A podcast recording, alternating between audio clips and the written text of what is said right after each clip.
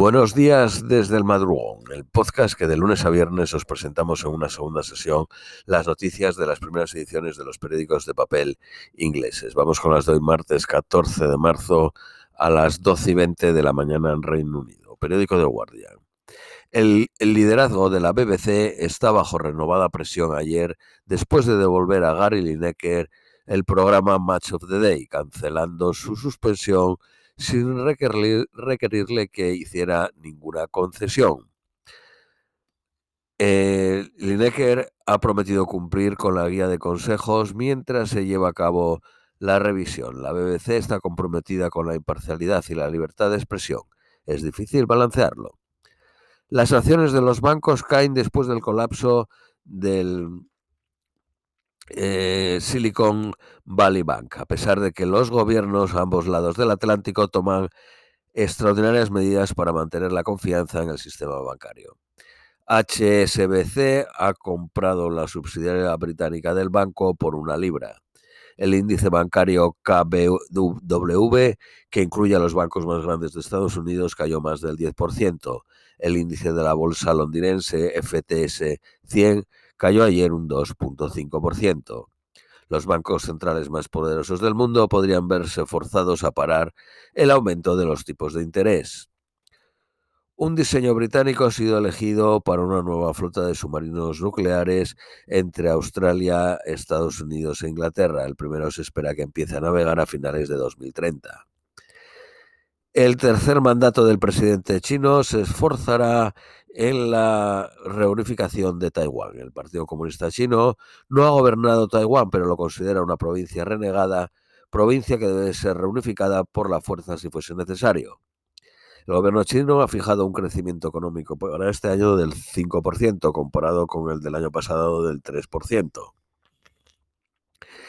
El fiscal del Tribunal Penal Internacional abrirá formalmente dos casos de crímenes de guerra y expedirá órdenes de arresto para varios rusos considerados responsables de secuestros de niños en Ucrania y dañar la infraestructura civil ucraniana. Biden aprueba un gran proyecto de explotación de gas y petróleo en Alaska de 6.000 millones de libras con la oposición de los eh, medioambientalistas y algunas comunidades nativas de Alaska.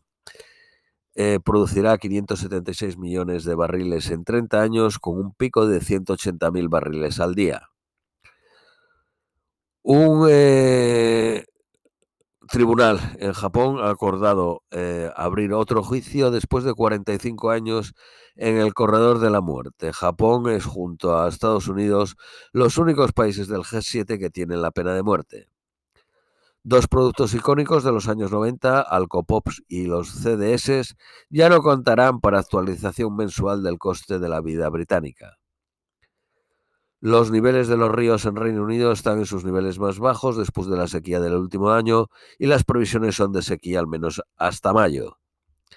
Reino Unido podría copiar a Estados Unidos y Australia prohibiendo TikTok en los teléfonos del gobierno. Periódico Daily Mail. Mejor Oscar a la mejor película eh, eh, es Everything Every There All at One. Mejor actriz Michelle Yeoh. A mejor actor Brendan Fraser por The Wall.